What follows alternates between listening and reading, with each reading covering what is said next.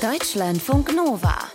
Ab 21 mit Charlene Rogal. Hi, schön, dass ihr da seid. Haare, die können ein Gesicht ganz schön doll verändern, selbst wenn es nur ein paar Zentimeter sind. Unser Thema heute. Männlichkeit. Was Haarausfall mit unserem Selbstbild macht. Ihr hört heute zwei Männer, die beide mit Anfang 20 bemerkt haben, dass ihr Haar lichter wird. Sie haben jeweils einen unterschiedlichen Weg gewählt, damit umzugehen. Für Stefan, er ist Model, ihr hört ihn hier gleich am Anfang, für ihn war nach langem Überlegen klar, er möchte eine Haartransplantation in der Türkei durchführen lassen. Wir haben gesprochen. Hi Stefan. Hi. Wieso hast du dich denn für eine Haartransplantation entschieden? Ja, das war ein langer Weg. Ich bin jetzt 30 und es fing an mit, ich würde sagen, so 2021, dass ich auf einmal gemerkt habe auf Fotos, beziehungsweise nicht mal unbedingt auf Fotos, sondern bei einem Job, dass die Herren Make-up-Dame dann meinte, du hast ja ganz schöne Geheimratsecken schon, du bist ja noch so okay. jung. Und das war natürlich absoluter Schlag in die Magengrube. Mhm. Und genau danach bin ich dann mal ein, zwei Monate später zum Hautarzt gegangen, hier in äh, Hamburg tatsächlich. Und der meinte, boah, ich sehe da jetzt, ich sehe da jetzt kein großes Problem, aber ähm, wenn du willst, dann schreibe ich dir hier mal Rogaine oder Regain auf. Da ist Minoxidil drin. Mhm. Ein Stoff, der ähm, ja den, den Haarausfall ein Stück weit stoppen kann. Und äh, probier das doch mal aus. Und so bin ich dann eigentlich erstmal damit angefangen. Und jetzt quasi neun Jahre später habe ich dann tatsächlich eine Haartransplantation gemacht. Ja. Und du hast es gerade schon angesprochen, du arbeitest hauptberuflich als Model, als Content Creator. Hättest du die Transplantation auch gemacht, wenn du dein Geld nicht mit deinem Aussehen verdienen würdest? Ja, das ist eine gute Frage, weil das haben mich jetzt echt viele Leute gefragt in den letzten Wochen. Mhm. Und ich würde eigentlich gerne sagen, nee, hätte ich sonst nicht gemacht. Ich mache das nur für die Arbeit, so eitel bin ich nicht. Aber auf der anderen Seite hätte ich es vielleicht doch irgendwann schon gemacht. Also ich habe schon immer mit dem Gedanken mal gespielt, aber irgendwie war das so, dachte ich so, ah, vom Ergebnis passt mir das jetzt nicht so gut. Oder wenn ich es bei Bekannten gesehen habe, dachte ich immer, hm, na, weiß ich jetzt nicht, ob das, ob das jetzt so gut aussieht. Und ist doch auch cool, wenn man einfach so, weiß ich nicht, wenn man weniger Haare hat, so wie Jason Statham oder so, dass du es einfach so rockst und Mhm. äh, dass es dir egal ist. Aber dann habe ich relativ schnell gemerkt auch, ich meine, das äh, Model-Business ist ein relativ ja oberflächliches Geschäft und da musst du halt ein Stück weit perfekt sein, vor allem wenn dann alles ausgeleuchtet wird in so einem Studio und von Mhm. allen Ecken und Kanten drauf geschossen wird mit der Kamera, dann ähm, ja, äh, macht das natürlich schon Sinn, so, so perfekt wie möglich auszusehen und deswegen war das dann im Endeffekt der Entschluss, dass ich gesagt habe, ey, ich mach's jetzt doch mal, ja. Und hast du das Gefühl, das ist eher so ein Tabuthema unter Männern? Du redest ja sehr offen über die Transplantation in deinem Podcast auch. Ja, tatsächlich ist mir jetzt auch aufgefallen, so die letzten Wochen, dass auf einmal so viele Leute darauf reagiert haben oder mir geschrieben haben, weil sie irgendwie den Podcast gehört haben oder irgendwie ähm, in der Story was gesehen haben und so, oh krass, und wo hast du das gemacht? Und ich, ich überlege auch schon so lange. Und dann fällt einem das erstmal auf, wie viele Leute A, das sogar schon gemacht haben, die ich auch Mhm. kenne, wo ich es vorher nicht wusste. Ja, wo ich denen das erzählt habe, die so, ja, habe ich auch vor zwei Jahren gemacht. So, hä, was? Das habe ich, also, wo man es wirklich überhaupt nicht sehen Ah, konnte. ja. Ähm, viele, viele während Corona tatsächlich. Ähm, Das ist natürlich smart. ja, ich glaube halt, das ist so ein absolute Number One Insecurity bei Männern, würde ich mal so behaupten. Also ich würde sagen, das ist wirklich unterschätzt und auch psychisch unterschätzt, was das mit einem machen kann. Mhm. Ähm, Habe ich auch bei mir gemerkt, so unterbewusst, dass man sich mega Stress gemacht hat, Richtung Existenzängste vielleicht sogar, dass man denkt so, boah, ey, wenn ich jetzt nicht mehr arbeiten kann auf einmal, was mache ich dann und so weiter und so fort. Wenn du dann noch ein Kind hast, kommt das Ganze noch dazu.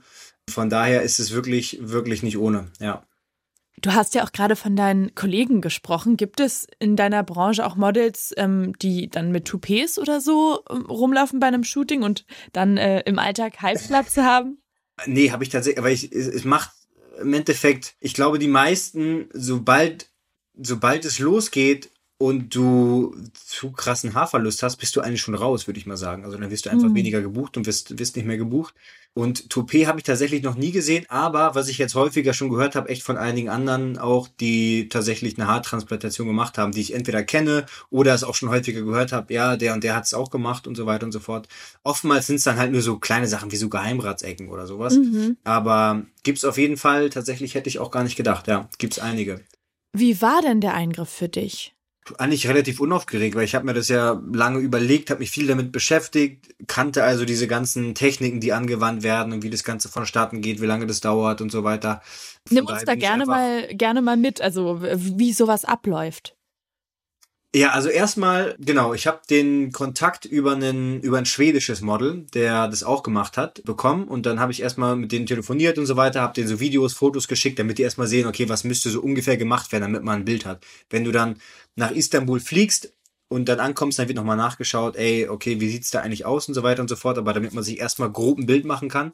Und ja, dann haben wir das gemacht, dann habe ich das äh, habe ich das sozusagen gebucht. Und äh, ja, dann bin ich rübergeflogen wurde abgeholt. Das ist natürlich auch alles so all-inclusive dort in, in Istanbul. Ich habe auch viel überlegt, mache ich es vielleicht in Deutschland oder woanders oder in Istanbul. Aber tatsächlich habe ich mir überlegt, die meisten Kliniken sind tatsächlich in, in Istanbul und unter anderem der günstige Preis kommt halt nicht zustande, weil sie weniger gut sind, sondern wahrscheinlich ganz im Gegenteil. Aber der Unterschied ist im Endeffekt die Labor Cost. Also das heißt, was jemand dort verdient in der Stunde, gerade aufgrund des schwachen türkischen Lira, ist natürlich ein Bruchteil von dem, was er vielleicht in Deutschland bekommen würde. Und gerade bei so einer äh, Haartransplantation arbeiten bis zu acht oder neun Leute an deinem Kopf. Wow. Das heißt, du hast erstmal ein oder zwei Leute, die die Betäubung reinmachen, die auch echt Schweine, also wenn jetzt jemand zuhört, der sich überlegt, das tut echt weh. Das sind so zehn Minuten, die echt so richtig doll wehtun, muss ich sagen. Aber es ist natürlich noch aushaltbar, aber es ist schon echt so, aua, da denkt man sich so, okay, wenn das jetzt sechs Stunden so geht, dann ähm, wäre es nicht so schön. Ja, dann schon. Ähm, und dann Genau, und dann merkst du halt einfach gar nichts mehr. Also dann ist einfach, äh, du bist dann bei vollem Bewusstsein, aber das ist alles so ein bisschen stumpf und dann kannst du, ja, die ganze Zeit eigentlich, ich habe Podcast gehört, ich habe gefragt, ey, kann ich ähm, Podcast hören nebenbei? Und da meinten sie so, mh, hm, kann sein, dass der dann ein bisschen blutig wird, wenn du dein AirPod drin hast. Dann meinte ich so, ja, das ist mhm. egal. Und dann habe ich sechs, sieben Stunden lang Podcast gehört, ähm, um mich so ein bisschen abzulenken, weil sonst sitzt du halt da oder liegst halt, besser gesagt, und kannst ja nichts machen, starrst die Decke an. Ja, und dann hast du erstmal ein Team, zwei Stunden lang nehmen die die Grafts raus. Das sind sozusagen die Wurzeln, wo die Haare drin sind. Und da können ein bis drei oder ich glaube sogar vier, fünf Haare drin sein. Die werden dann von einem anderen Team äh, in einem Nebenzimmer sortiert. Mhm. Weil natürlich die mit mehr Haaren, die Grafts mit drei Haaren oder vier Haaren, ganz vorne in die Haarlinie eingesetzt werden und die, wo dann sozusagen in einem Graft ein Haar ist, das vielleicht eher irgendwo weiter hinten, wo es vielleicht nicht so wichtig ist.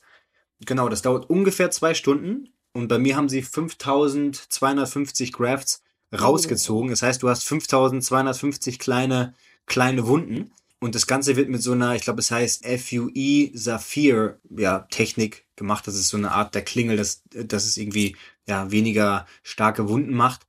Und dann fängt es erst richtig an, sechs Stunden ungefähr wird dann, also dann haben die mir noch Frühstück geholt, dann durfte ich kurz was essen, 20 Minuten oder 15 Minuten, mit so einem halb offenen Kopf. Oh. Und dann, und dann ähm, ging es los, dann kam ein anderes Team rein. Das waren dann auch einer, der hat die Grafts eingesetzt und zwei Personen waren es, glaube ich, sogar, die die Grafts in so eine so ein Instrument reingesetzt haben, was dann wie so reingestempelt wurde, könnte man sagen. Also wirklich wie so ein Klack, Klack, Klack. Und mhm. das ging echt super schnell. Ich habe mitgezählt, pro zehn Sekunden drei, äh, drei Haargrafts wurden reingesetzt. Und dann geht es halt sechs Stunden und dann bist du fertig. Dann kriegst du erstmal so ein, wie so eine Art Torbahn mhm. und kriegst erklärt, welche Medikamente du nehmen musst, unter anderem äh, Blutverdünner, Antibiotikum, weil du halt, wie gesagt, sehr, sehr viele Wunden auf dem Kopf hast und einfach um vorzubeugen, dass du irgendwelche bakteriellen Infekte bekommst. Ja, und dann musst du, das Allerschlimmste ist eigentlich, also war für mich fünf, sechs Tage auf so einem Nackenkissen erhöht zu schlafen. Also das von Schlafen konnte ich da jetzt nicht für dich reden. Mhm. Aber wenn das vorbei ist, ist es eigentlich echt easy, ja. Das heißt, kurze Verständnisfrage, dir wurden deine eigenen Haare irgendwo rausgenommen und dann wieder woanders reingesetzt? Genau, ja, genau.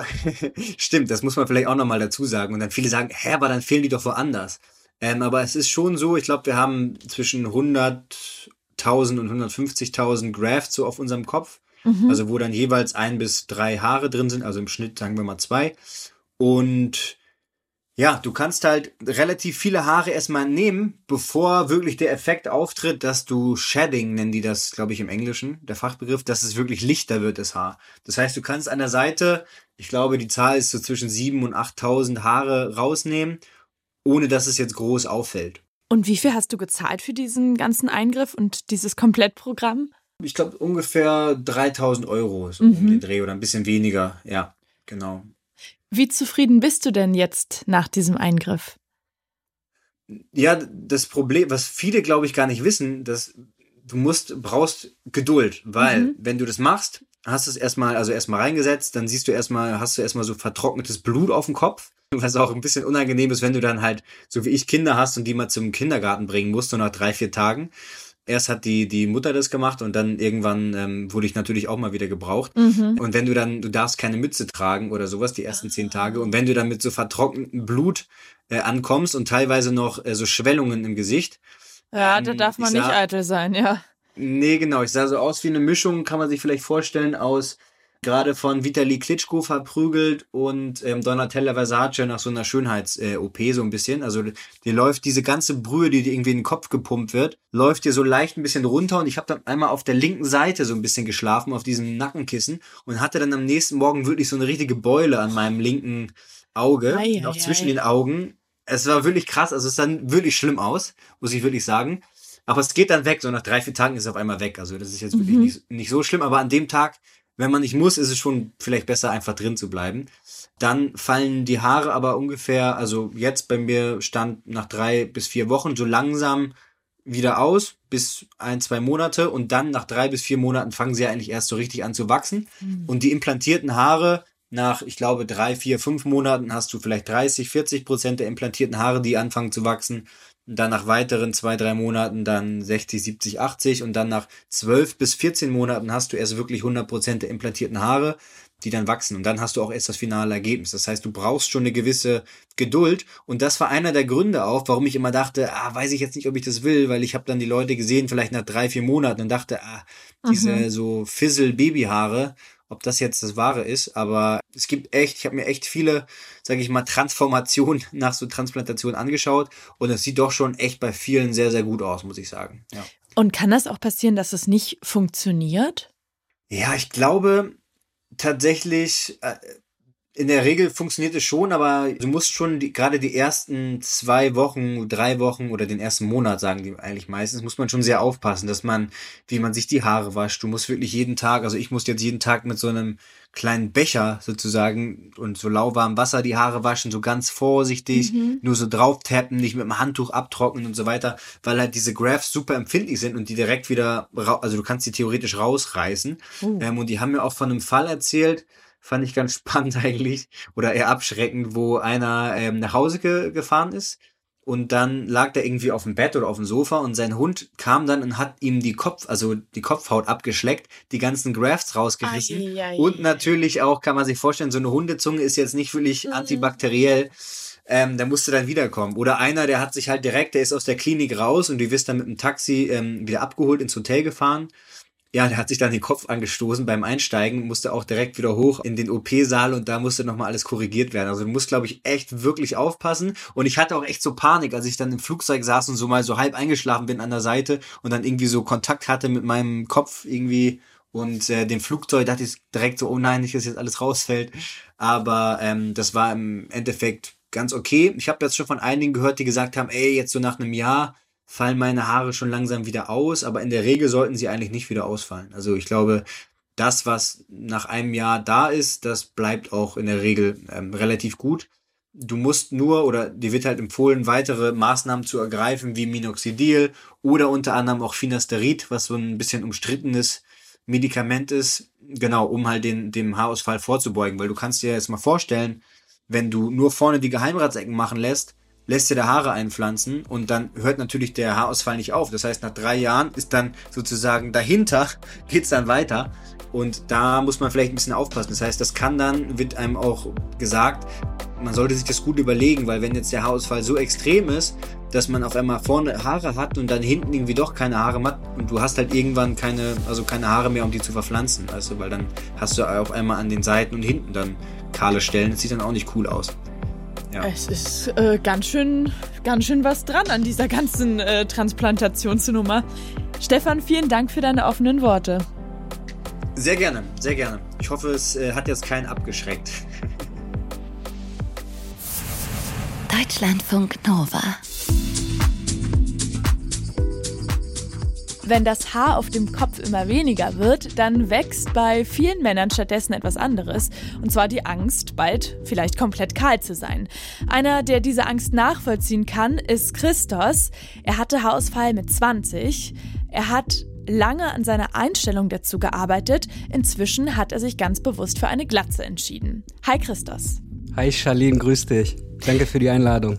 Wie war das für dich mit Anfang 20 zu merken, ich verliere hier Haare? Ich fühlte mich mega verunsichert, weil es in der Gesellschaft keine Vorbilder gab für mich mit Menschen, die irgendwie nach außen über Hausfall oder Geheimratsecken oder andere lichten Stellen geredet haben. Mhm. Und da war das Thema, man muss immer was gegen die Glatze machen und für den Hausfall, für die Geheimratsecken mit Produkten und Überdecken und ich war, ich war überhaupt nicht ready für sowas. Ich war total verunsichert. Und was hast du dann probiert? Ist verständlich, dass du da erstmal dich ein bisschen lost gefühlt hast. Oh, ich habe so einiges ausprobiert. Also diverse Mittel bei Hausfall, von diversen Arzneistoffen über Biotin, Zink, hm. Koffeinshampoos. Und da habe ich auch relativ schnell gemerkt, dass das nichts gebracht hat. Und war für dich jemals eine Transplantation eine Möglichkeit für dich? Möglich, stand das im Raum. Ich habe über alle diversen Lösungen mal nachgedacht und auch erstmal mit Produkten angefangen, weil die halt günstiger waren. Mhm. Tatsächlich hatte ich zu dem Zeitpunkt nicht das nötige Kleingeld für so einen Eingriff. Und wenn ich da ein bisschen länger drüber nachgedacht habe, dass da wirklich ein Eingriff stattfindet, der halt bedeutet, das ist halt operativ, da wird mit einem Messer gearbeitet etc ich hatte eigentlich auch viel zu viel Schiss auf sowas. Und da wollte ich erstmal ganz viele andere Sachen probieren. Das war immer so latent, war das irgendwie in meinem Kopf ganz weit hinten. Aber das ist mehr und mehr verblasst, weil ich darüber danach gedacht habe, ich möchte gar nicht so perfekt wirken und aussehen, weil nämlich so eine Haartransplantation macht etwas, was nicht da ist, halt zu perfekt. Es ist dann wirklich geradlinig, es ist wirklich an allen Stellen wieder was da und ich, ich habe mich nicht in dieses Bild wiedererkannt. Das heißt, die Entscheidung für die Glatze war ganz bewusst.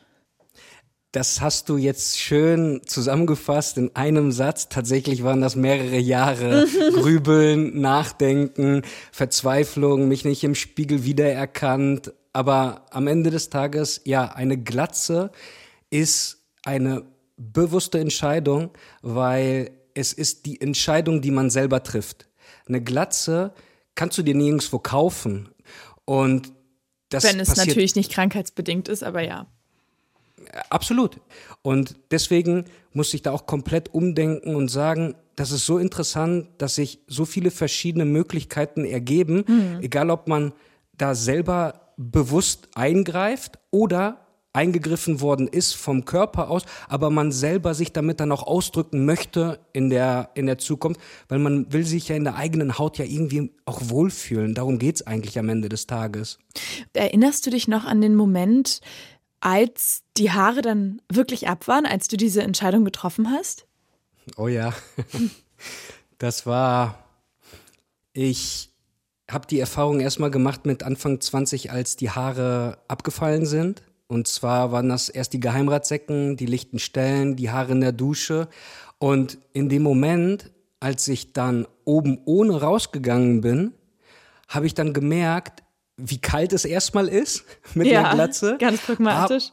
Hab, voll. Und auf dem Weg nach Hause ist mir auch was ganz Stranges passiert. Und zwar bin ich dann so aus Schaufenstern vorbeigegangen, weißt du, so Window-Shop-mäßig. Mhm, mhm. und ich habe dann angehalten und in den in ein Schaufenster reingeguckt und ich dachte, ich werde verfolgt von einem anderen Mann, der eine Glatze bereits hat. Und dann denke ich mir so, ach krass, guck mal, der hat sich auch getraut, eine Glatze zu rasieren.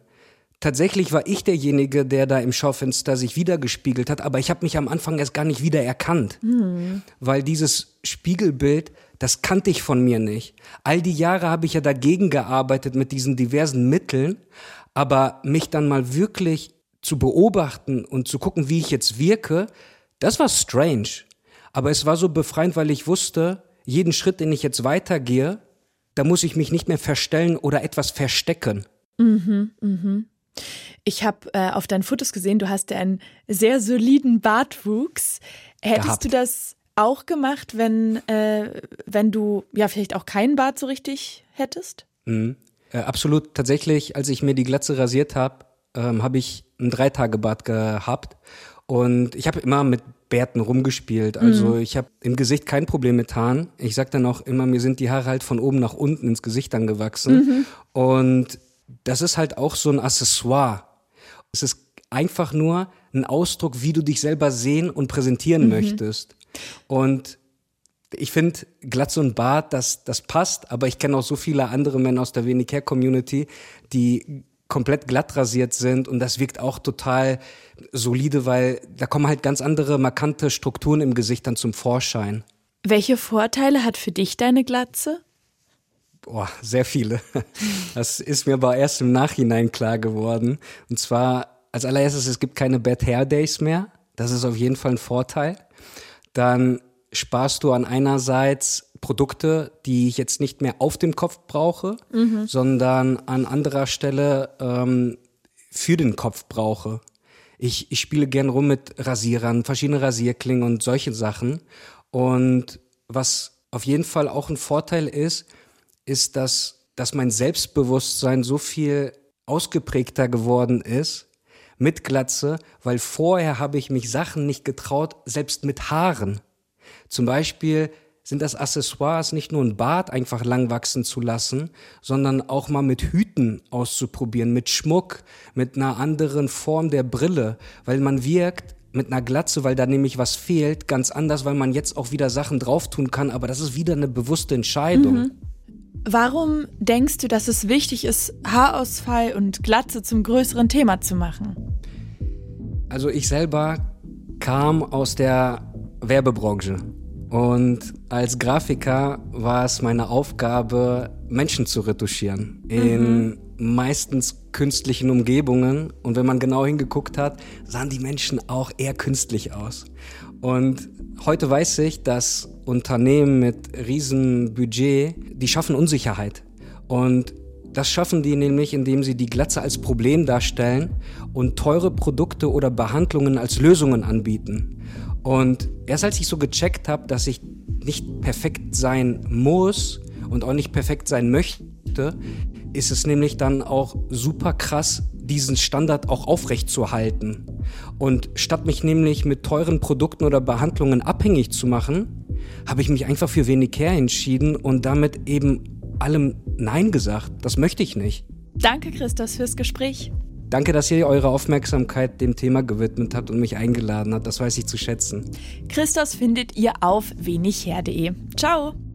Männlichkeit. Was Haarausfall mit unserem Selbstbild macht. Das war unsere Folge heute. Und jetzt interessiert mich, wir gucken gemeinsam in die Zukunft, habt ihr Vorsätze fürs neue Jahr?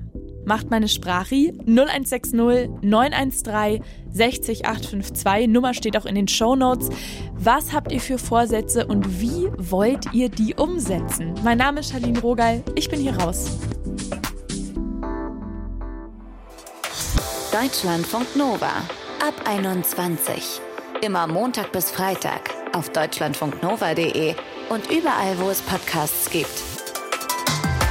Deutschlandfunk Nova ab 21.